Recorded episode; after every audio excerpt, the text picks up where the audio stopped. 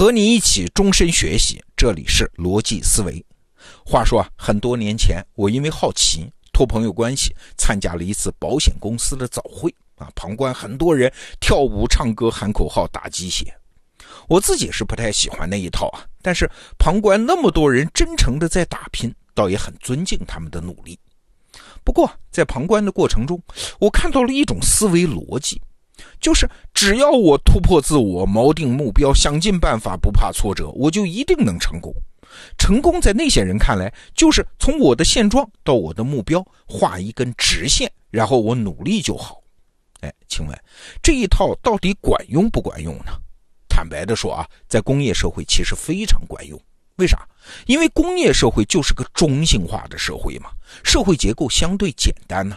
做事的人在组织内怎么上升？哎，老师傅们的榜样都摆在那儿了，台阶很明确的。无论你是想成为特级教师还是大名医，那个努力的方向就在那里，你努力就是了嘛。那在组织外做事呢？哎，你做任何一件事，往往背后都有强大的信用背书。比如说，你虽然是个推销保险的。但是你推销的是大保险公司的产品啊，公司的品牌其实提供了达成交易的根本动力。哎，消费者买的其实是这个产品背后的品牌嘛。你个人的推销努力只是成交的很小一部分原因啊。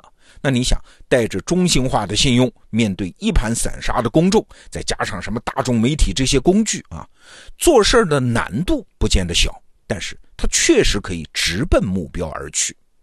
就像在靶场上，你手里是枪，哎，很强大的，公众就是靶子，它不会动的。大家虽然有竞争，比的是枪法，竞争也很激烈，也很难，但是过程中是没有什么曲折的，你努力就好。好了，你听出来了啊？我下面要说但是了。对，但是这一套方法在今天越来越不管用，为啥？因为社会的信用结构发生了变化。吴伯凡老师啊，在他的课程里就一再讲，整个社会正在经历一个叫再部落化的过程。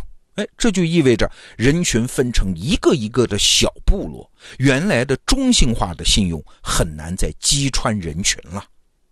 举个例子，我们都感受得到啊，今天即使你是著名品牌，如果不是这个消费者喜欢的调性啊，不符合他的小部落文化。嘿嘿，你不仅没法向他推销产品，甚至啊，谁使用这个大品牌的产品都会被他鄙视。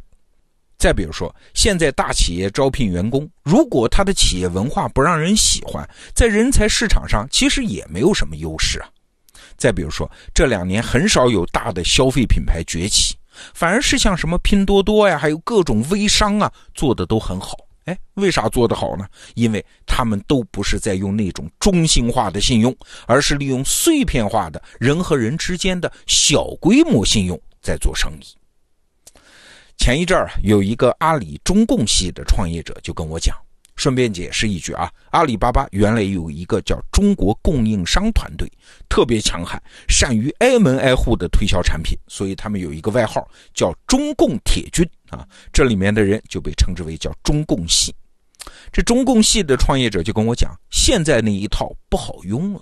为啥呢？最简单的一个原因，原来满街都是小商家，可以推门就进搞推销，现在不行了。公司大多都进了写字楼了嘛，你要是不认识里面的人，你连门都进不去，那还谈到什么推销呢？所以你看，这就是社会信用结构、网络结构发生的变化，这导致我们现在做事的环境发生了巨变。你想嘛，中性化的社会带来中性化的信用体系。做事儿虽然难，但是可以沿着一条笔直的道路向前努力啊。但是在部落化的社会里呢，信用体系是分散的。哎，你如果不能进入信用网络，就像我们刚才讲的中共系的创业者，他进不了那个写字楼的门禁啊，你进不了人家的信用网络，你根本就没有达成目标的机会。说到底，任何协作或者交易的达成，先决条件都是信用。那好。既然直奔目标去努力的方法不管用了，那现在应该怎么达成目标呢？我先来说个故事啊，这是一个地级市银行的小伙子的故事。他干嘛的呢？为银行卖理财产品的。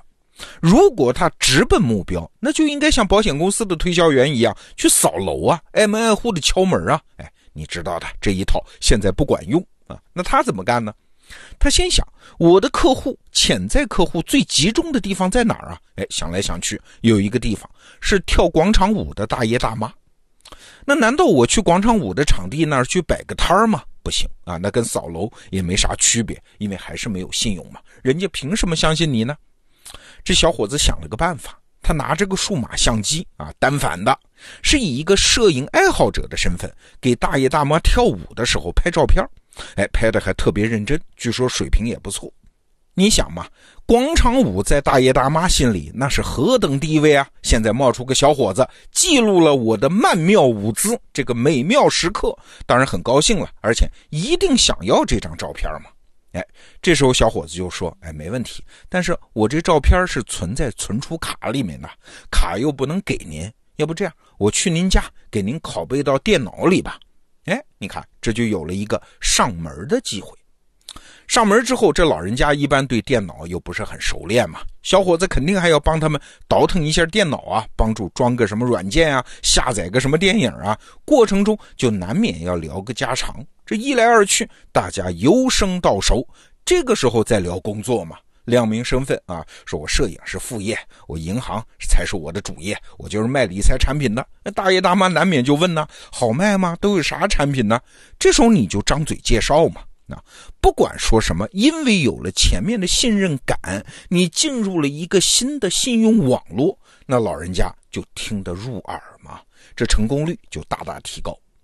你看这个过程啊，拍照是个工具，先让小伙子被广场舞团接受。这是进入第一层信用网络，然后再用传照片这个工具进入潜在客户的家，成为他的私人朋友。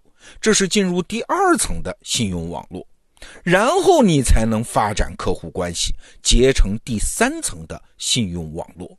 你看这三层，上一层和下一层没啥关系，但是你不进入上一层，根本没机会进入下一层。万维刚老师啊，在《精英日课》这个专栏里面也举过一个例子啊，这是个美国的例子。一个美国女孩大学毕业之后，跑到日本一个岛上过了大半年闲云野鹤的日子，然后呢回美国找工作。她的眼光还不低呀，一下子就看中了耐克公司的一个岗位。哎，要知道大公司这可是一份抢手的工作啊，很多人都需要。所以呢，如果他直接投简历，大家一看你毕业之后就到一个荒岛上住了半年，你成功率肯定不高嘛。你又没有啥职业经验，那怎么办呢？这女孩啊，就开始了我们刚才说的叫分级式行动，先去找自己的信用网络去求助。那她一个毕业生哪有什么信用网络呢？有啊，回自己的母校啊。他就回到自己母校的网站上发帖求助，说自己想应聘耐克的工作，不求师兄师姐托人找关系，只希望谁了解这个岗位的情况，提供一点信息，随便什么信息都好。哎，校友都是乐意帮助校友的吗？况且提供一点信息，举手之劳。于是马上就有一堆人回复，有的人告诉他面试流程是什么，有人说耐克内部的行事风格。很快，这个女孩就掌握了一大堆各种各样的信息。你看，他就是在校友论坛这个节点上部署自己的第一层网络。那紧接着，顺着这层网络再深入，他可以约一些热心的校友出来喝喝咖啡啊，或者通过其他渠道搜集更多的面试信息啊，甚至通过校友找到耐克公司内部的人，进一步的了解一些企业的细节啊。在面试当中，这都是非常管用的。结果你当然猜到了，这个女孩顺利的拿到了这份职业。要知道，几个月前他可是刚刚结束大半年与世隔绝的生活，已经和社会脱节了。但是，就是通过校友网络这么浅层的信用网络，逐步深入，达到目标的。你看，有人说啊，现在社会阶层固化，但是要依我说啊，这不是社会上下层之间的通道被封死了，而是传统的那种努力方式、励志故事的模型不适用了。一个在底层的人呐，瞄准目标，玩命努力，然后就能笔直的通向成功的时代，那确实是过去了。但是像我们今天说的这样，通过经营一层层的信用网络，不是像爬山，而是像灯塔，就是一层一层的向上爬，这条路仍然是通畅的。所以啊，如果以后啊你在微信的朋友圈里看见有人经常问万能的朋友圈啊，谁能帮我找个什么人呢？帮我个什么什么忙啊？而不是在朋友圈里天天发自己吃了什么菜，哎，你就知道这个人不管以后能不能成功，但至少他用的方法是对的。好，这个话题我们就聊到这儿。逻辑思维，明天见。